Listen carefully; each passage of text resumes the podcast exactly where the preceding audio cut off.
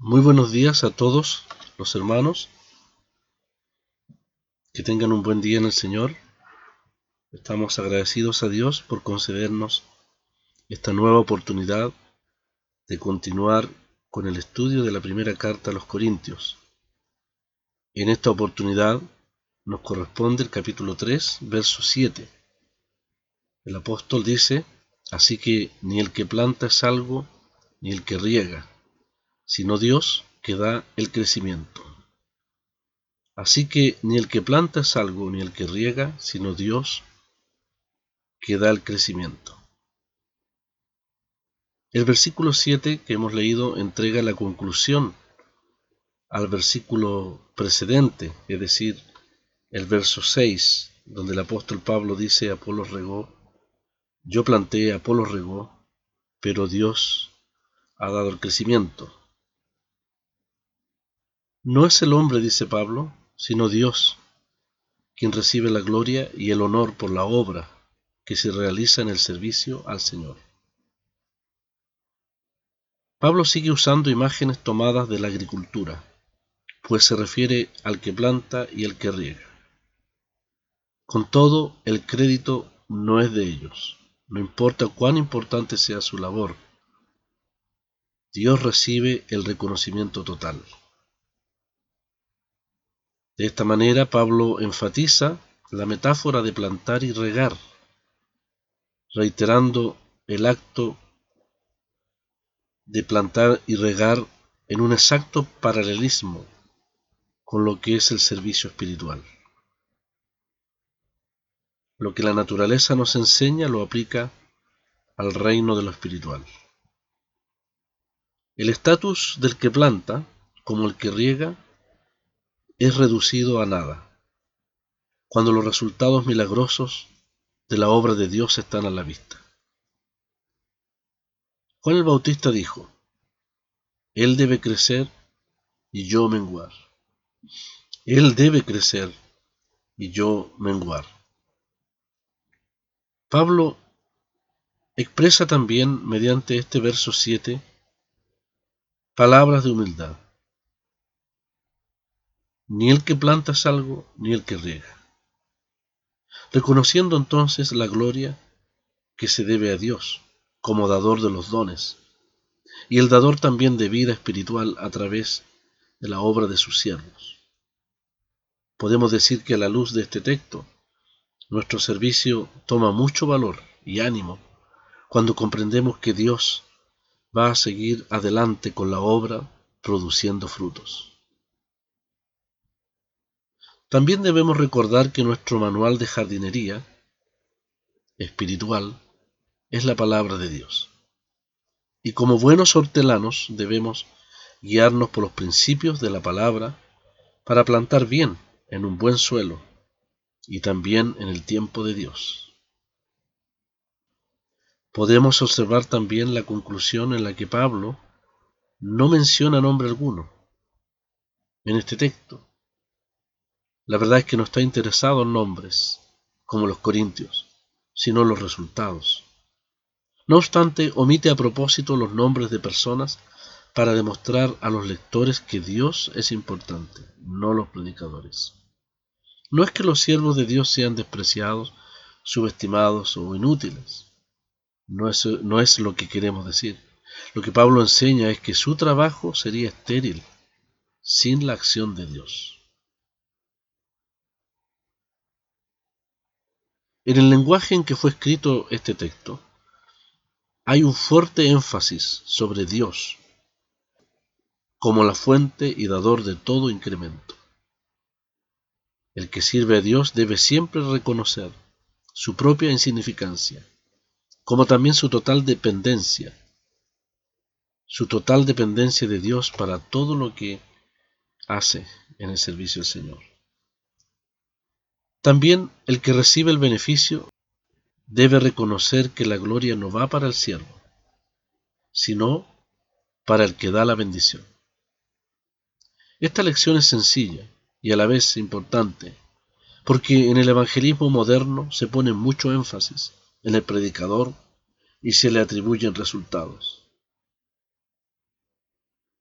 Aquí claramente no hay rivalidad entre siervos, sino mutua cooperación del que riega como el que planta, en una gran tarea bendecida por Dios. Finalmente, hermanos, aprendemos de la diversidad en el ministerio. Un obrero ara la tierra, otro siembra la semilla y un tercero la riega. A medida que pasa el tiempo la planta crece, el fruto aparece y otros labradores disfrutan de la siega. Este énfasis en cuanto a la diversidad también aparecerá cuando Pablo compare a la iglesia con un cuerpo que tiene diferentes partes, sobre todo en el gran capítulo 12 de esta carta, que estudiaremos Dios mediante en el futuro. Continuaremos entonces con el capítulo 3, verso 8. Dios mediante la próxima ocasión. Que el Señor les bendiga ampliamente a todos.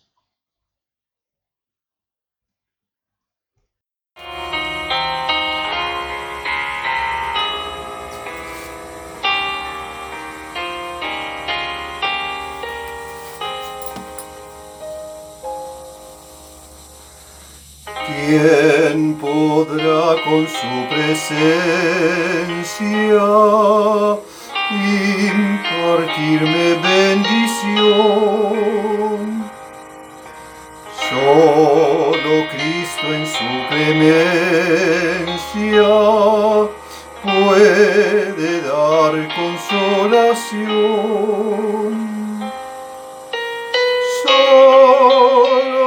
Cristo satisface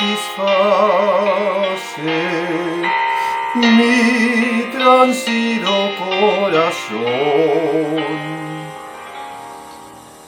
Si gozoso Cristo me hace por su eterna redención. Su amor no se limita, es su gracia sin igual. Su merced es infinita, más profunda que mi mar. Cristo satisface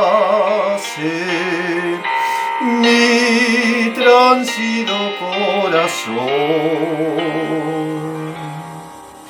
Si gozoso Cristo me hace por su eterna redención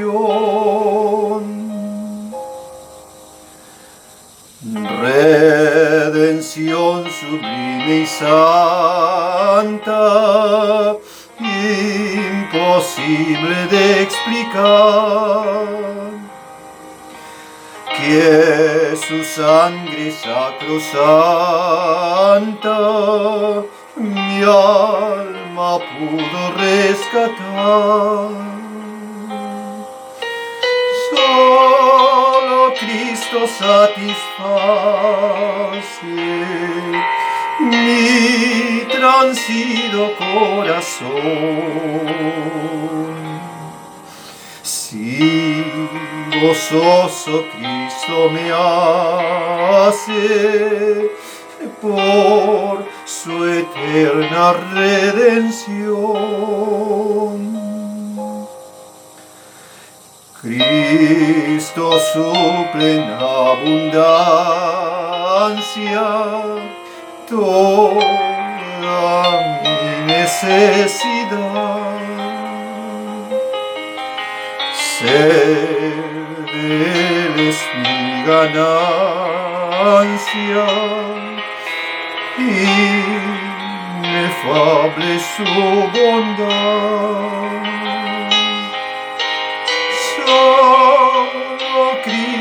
Satisface mi transido corazón. Si gozoso Cristo me hace por su eterna redención.